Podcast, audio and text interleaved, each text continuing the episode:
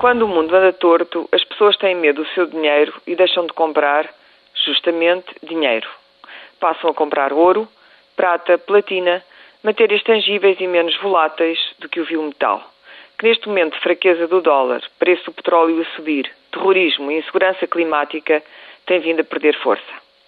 Investidores fizeram subir o preço do ouro aos pinkers esta semana, atingindo mais de 724,70 dólares nos mercados internacionais, subindo mais de 40% desde o início deste ano e atingindo a sua maior subida desde janeiro de 1980.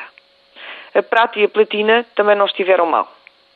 Quem ficou mal foram os que investiram em selos, obras de arte e outras mercadorias obscuras e de lucro fácil nessa empresa que dá pelo nome de Afinsa e que o governo espanhol fechou e acusa de crimes vários: evasão fiscal, falsificação de documentos, administração fraudulenta, branqueamento de capitais, etc.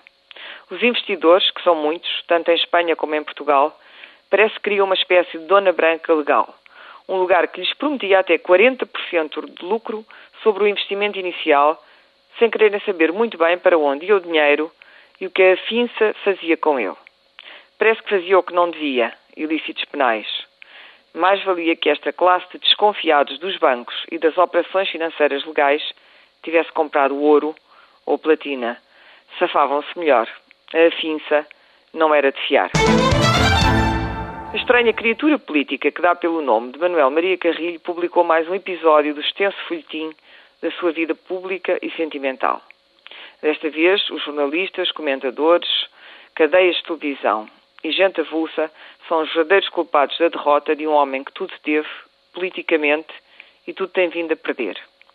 Eu estou incluída no rol dos culpados e insultados.